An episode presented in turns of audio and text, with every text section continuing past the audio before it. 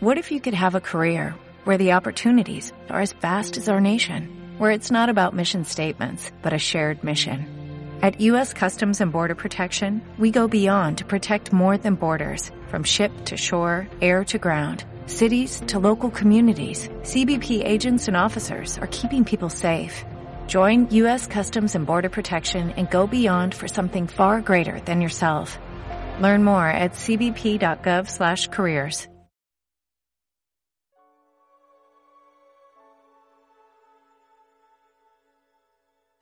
Hola, mi nombre es Nancy y sí, hoy el tema es sobre la situación que está sacudiendo mayormente Estados Unidos, pero no se limita a ese país. Así que sin más, comencemos. Claro que es verdad que los recientes acontecimientos nos sacudieron, pero también nos ayudaron a recordar que uno, nadie es ajeno a ser racista o sufrir por el racismo, la discriminación y el abuso de poder. Y dos, claro que nada de esto es nuevo, pero ahora tenemos un arma muy poderosa, que son las redes sociales, que una y otra vez nos han demostrado el impacto que puede tener publicar un video o un mensaje. Ahora podemos ser conscientes de que el asesinato de un hombre de color, no por falsificar un billete, sino por su color de piel, desencadena innumerables situaciones, que pueden ser más racistas, más opresivas pero también nos ha abierto la puerta para saber qué camino estamos tomando, qué estamos ignorando y qué estamos normalizando. También tenemos muchas oportunidades para terminar de una vez por todas con esta carga clasista y discriminatoria. Es muy importante siempre conocer lo que estamos apoyando. Por lo tanto, empecemos hablando sobre el tema que ahora todo el mundo ha puesto en trending topic, Black Lives Matter es el nombre bajo el que organizaciones civiles de derechos humanos, activistas, políticos y empresas tecnológicas se organizan para continuar en el impulso de una agenda hacia el reconocimiento pleno de derechos de la comunidad afroamericana. El movimiento en realidad no es nuevo, se trata de uno de alcance internacional que tiene como propósito erradicar el racismo sistemático y cuyo origen en redes sociales ocurrió en 2013 tras el fallecimiento del afroestadounidense y adolescente Trayvon Martin en 2012. Siguiendo una lógica, no hay ninguna más que el hecho de que George Floyd pertenecía a un reprimido grupo vulnerable, en un país extremadamente racista, con un historial de brutalidad policíaca, en contra de la comunidad bastante largo. La historia de la comunidad afroamericana se cimenta en la esclavitud, la opresión y la muerte que, durante 400 años, construyó un imaginario cultural que percibe, porque sigue sucediendo, a los y las afroamericanas como seres inferiores. Actualmente, y como un hecho histórico que no ha dejado de ser, los afroamericanos son criminalizados y asesinados, pero con la diferencia de que en pleno siglo XXI tenemos la oportunidad de grabarlo en un teléfono celular, subirlo a las redes sociales y exponer el caso en todo el mundo. Pero ahora, la misma pregunta que se formuló en la segunda mitad del siglo XIX es la que siguen haciendo algunos cuando se habla de justicia social. Black Lives Matter es un lema que se ha tomado para exigir justicia para las minorías afroamericanas. Y la respuesta a veces es All Lives Matter. Todas las vidas importan para reconocer que tenemos los mismos derechos a la vida que cualquier persona. Blancos, asiáticos, hispanos, pero este es el momento de un grupo social minoritario y el momento de lograr algo por fin para una de las comunidades más oprimidas del mundo. Y esto está revolucionando y va a marcar pauta para todas las demás minorías y los grupos vulnerables. En este momento es su turno de alzar la voz así como la comunidad LGBT ha tenido su momento, así como las mujeres lo tuvieron también. Pero debemos entender que este despertar va a abrir muchas puertas de discusión en muchos lugares del mundo. Y no es necesario decirlo cuando ya está pasando, cuando en Sudamérica y Europa ya están tomando este movimiento y están clamando por igualdad. Y aquí tengo que hacer una pausa para aclarar una situación que me surgió mientras redacto estas palabras para ustedes. En redes sociales me he topado con muchas opiniones y pensamientos divididos. Ahora, el debate se ha desviado de lo que realmente importa y hemos creado peleas y conflictos que en este momento no van. Empezar a pelear para que no se desviara la atención de la causa fue precisamente una manera de desviarla. En efecto, sabemos que todas las vidas importan porque todos somos seres humanos. Pero no podemos decirlo cuando no lo hemos vivido como una minoría. Y no es ni una forma de buscar un debate ni problemas. Es simplemente el hecho de que yo no puedo decir, claro que la vida de las personas de color importa, pero la nuestra también, la mía también, yo también tengo derechos. Sí, claro, yo también los tengo. Yo estoy escribiendo esto en la comodidad de mi sala. Yo nunca he pasado hambre. Nunca he tenido que caminar a la escuela. Asisto a una escuela privada y no me falta nada. Tengo avanzado el camino a la meta más que una persona de color, más que una persona homosexual, más que una persona indígena. Por eso, en este momento yo no puedo decir que todas las vidas importan cuando nunca he vivido algo que sustente esas palabras, como para salir a exigir algo por lo que nunca me he preocupado. Pero ¿saben qué sí puedo hacer? Apoyar, informándome y creando espacios en los que todos podamos vivir a gusto. Eso, como una persona privilegiada, es lo menos que puedo hacer por las personas, que ahora sé no tienen las mismas oportunidades que yo, ni la misma suerte que yo he tenido. De verdad creo que el decir que no es nuestro problema por el simple hecho de no pertenecer a una minoría o a un grupo vulnerable es el problema. De verdad debemos dejar de ser la sociedad en la que si no me afecta no me importa. Y aquí me gustaría entrar también a un punto importante de este episodio. No es que lo anterior no sea importante, sino que me gustaría entrar en una situación más nacional, porque sí, ya nos dimos cuenta que aquí en México también tenemos mucho que discutir. México también tiene mucha cola que le pisen. Lo anterior fue solo un contexto a modo de preámbulo para comprender por qué está sucediendo lo que está sucediendo en Estados Unidos. Era lógico que después de más de 400 años de abusos y opresión racista, esa bomba volvería a explotar. Y claro que hubo muchos factores que avivaron el fuego. Claro que estar en casa tanto tiempo y generar hartazgo de aguantar cada día desde casa tantas situaciones que indignan, ayudó demasiado. Y claro que como lo mencioné, este caso afortunadamente fue documentado, pero solo fue uno de tantos que sirvió para decir ya basta.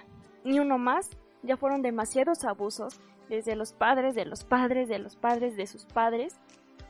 ¿Y no va a terminar? ¿Es en serio que hoy en pleno 2020 tienen que seguir saliendo a reclamar algo con lo que se supone deberían nacer. Es ahora el momento de que todos demos ese paso tan necesario para dejar de apuñalarnos y ponerle el pie a nuestra propia gente. Así como lo dije cuando hablé de feminismo, todos somos seres humanos y es hora de que empecemos a vernos como tal. Así como las mujeres debemos dejar de juzgarnos y ponernos el pie entre nosotras, si queremos lograr un cambio real, así todos los mexicanos debemos dejar de pretender que aquí no pasa. Porque aquí también sigue siendo inaceptable ver a dos hombres caminar de la mano por la calle, o a una madre soltera con su hijo, o a una mujer sintiéndose cómoda con su cuerpo. Sí, nos guste o no, aquí también insultamos y discriminamos. Lo más triste es que a veces olvidamos que el racismo, el clasismo y la discriminación no son solo cosa de Estados Unidos, en todos los rincones del mundo y desde el principio de los tiempos, el racismo ha golpeado las sociedades, y es muy indignante y muy triste que olvidemos que en algún momento alguien llegó a imponernos una nueva vida. Nos discriminaron, nos humillaron, nos violentaron, y ahora cuando en un lugar el hartazgo impulsa a un pueblo a levantar la voz, volteamos la mirada o cambiamos el tema. Que sea el momento del pueblo americano para levantar la voz no quiere decir que esté mal empezar a abrir la discusión de tu país. No quiere decir que no puedas empezar a cuestionar todas las situaciones de desigualdad que existen en el lugar donde vives, todos los abusos y la discriminación. Este tipo de fenómenos tocan a todo el mundo porque, como lo dije, en todos lados existe discriminación, opresión e injusticias. Lo vimos hace unos días. En México pasó exactamente lo mismo que en Estados Unidos. Mataron a una persona por una tontería, por no llevar cubrebocas. Claro que no. Fue asesinado por el abuso de poder que tienen las autoridades. Sí, en Estados Unidos matan a las personas por su color de piel y en México por no usar cubrebocas. Llegamos a la misma conversación que Estados Unidos, que la India, que África, que Corea del Sur. Todos tienen el común denominador llamado discriminación. Por el color de piel, por el peso, por la condición social, por la etnicidad o simplemente por el género con el que naces. Hace unos días yo veía la cantidad de videos de abuso policial y me hacía la misma pregunta que muchos se hicieron. ¿Cómo es posible que maten a una persona por su color de piel? Pero luego resurgieron los debates donde defendían a las mujeres para que dejaran de lapidarlas, de mutilarlas, para que dejaran de golpear y asesinar a las personas de la comunidad LGBT, para que dejaran de juzgar a las personas por su peso, y evitar que se quitaran la vida por haber subido unos cuantos kilos o estar demasiado delgadas. Y entonces lo entendí, porque si todo esto pasa, claro que una persona blanca con una placa y con el aliento de su presidente puede ponerle el pie en el cuello a una persona de color y matarlo. Claro que 10 personas con aires de superioridad, por portar un uniforme y una placa, pueden matar a una persona a golpes a la vista de todos. Una de las cosas que más me sorprendió fue lo que le dice la persona que graba a los policías aquí en México. Si lo matan, ya sabemos, ya sabemos quiénes fueron y qué pasó. Ellos ya sabían lo que iba a pasar. ¿A qué nivel hemos normalizado este tipo de situaciones? Donde encima de ser culpables, sobornan y amenazan a la familia para que no digan ni publiquen nada, logrando incluso que los familiares de Giovanni desaparecieran. El problema no es falsificar un billete, no llevar cubrebocas, ser mujer o tener sobrepeso. El problema no es ser diferente o pertenecer a una minoría o a un grupo vulnerable. El problema es el abuso de poder que se ejerce para castigar y reprimir a las minorías, el problema es pensar que las víctimas serán culpables por situaciones a las que la sociedad privilegiada jamás va a estar expuesta. Pero claro, México cierra los ojos ante el racismo, como un velo de discriminación que se extiende desde los rincones más públicos hasta los más íntimos y lo cubre todo. La oportunidad de estudiar y tener un empleo digno, ser condenado por un crimen que no cometiste y ser sometida a tratamientos anticonceptivos contra tu voluntad. La entrada a un bar, a un restaurante o un centro comercial. Los noticieros de todas las cadenas, los bombardeos de publicidad y las telenovelas que se exportan a decenas de países con protagonistas rubias o rubios, héroes blancos y villanos de color. Se dice que hay que mejorar la raza al buscar pareja, que trabajaste como negro. Cuando vuelves a casa y se te pide que no seas indio, la lista de frases y dichos racistas es interminable. Pero en el fondo hay un hecho ineludible. El estigma de ser llamado indio o negro aún marca la vida de las personas, aunque no lo crean. Lo que pueden reclamar y hasta dónde se les permite llegar. Ahora continuemos con un poco de historia. El racismo ya como un discurso y una ideología funcionan en México desde el siglo XVIII, dándole todos los atributos negativos a las personas negroides o indígenas de América. Mientras el concepto de raza se ha desechado, el racismo ha mutado generación tras generación, desde los indios que no podían caminar por la misma banqueta que los blancos durante la colonia, hasta los insultos contra la actriz que todos conocemos, Yalitza Aparicio, por ser nominada al Oscar. Informes de los centros de investigación más prestigiosos del país en asociación con organismos internacionales ha recolectado evidencia abrumadora de los puntos de partida desiguales y los privilegios que emanan del racismo en México. Ser de piel más oscura implica tener en promedio dos años menos de escolaridad, menor ingreso, menor acceso a puestos directivos y menores probabilidades de mejorar la posición socioeconómica. Decimos que queremos combatir la pobreza, la desigualdad e incluso la violencia, pero no hemos hecho un análisis profundo y real de cómo la discriminación desempeña un papel en todos estos fenómenos. El racismo en México, a diferencia de Estados Unidos, es un problema latente, pero tan arraigado a la cultura del mexicano que pasa casi desapercibido. Sin embargo, el racismo se palpa en la poca presencia de personas de piel oscura en élites políticas, académicas, empresariales e incluso en los medios de comunicación. De hecho, el tono de piel de los mexicanos sí es un factor que determina las oportunidades laborales a las que podemos acceder, el nivel de estudios que podemos cursar y hasta los ingresos que podemos percibir. La discriminación y desigualdad a las que se enfrentan los integrantes de grupos étnico-raciales, como indígenas o afrodescendientes, está relacionada en gran medida por pertenecer a familias con mayores desventajas socioeconómicas. En las protestas y disturbios en Estados Unidos hay que ver un potencial futuro, que no queremos para México, pero que ya está pasando.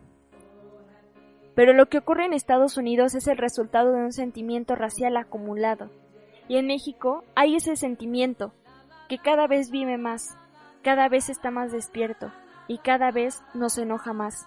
Entonces tendríamos que empezar a ver cuándo más gente empieza a despertar y a enojarse. Sí, estamos pasando por lo mismo que está pasando Estados Unidos y probablemente terminemos como ellos. Tras un proceso doloroso y prolongado de denuncia social, el país se ha puesto poco a poco frente al espejo del racismo.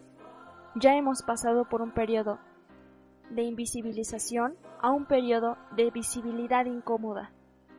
Más sectores de la sociedad indagan sobre la pigmentocracia, el blanqueamiento, los prejuicios, el doble papel que implica discriminar y ser discriminado, y quienes se benefician de un sistema de privilegios. Nuevamente, el fenómeno no es nuevo, pero la conversación apenas empieza, y el trecho para las políticas públicas que combatan el problema aún es muy largo. Tenemos que hablar de esto, y aceptar que vivimos en un sistema que nos da más o menos valor por nuestra apariencia, nuestras facciones, cómo vestimos y hasta cómo hablamos. El reto es tan urgente como tener que cambiar una tendencia histórica. La batalla contra la discriminación étnica y racial no solo se libra en el pasado, pero tampoco es una simple promesa hacia el futuro. No pueden ser solo palabras. Es una realidad que ya daña y limita a millones de personas. Luchar contra el racismo es luchar por el respeto a nosotros mismos y a los que nos rodean. La discriminación racial es una práctica social odiosa que genera graves violaciones a los derechos humanos y que sin embargo ha estado legitimada en nuestra sociedad bajo una modalidad de baja intensidad que la hace más invisible, más ambigua y por ello más perversa. Para erradicarla debemos empezar por asumir y reconocer los privilegios y las desventajas que se han construido en torno a la etnicidad, hacer conciencia de los patrones que los refuerzan y condenarlos frontalmente. Mientras no lo hagamos, la afirmación de que todas las personas nacen libres e iguales seguirán siendo palabras huecas. Y bueno, eso es todo por este capítulo. Muchas gracias por escuchar. Sabes que te deseo lo mejor del mundo siempre. Cuídate y hasta la próxima.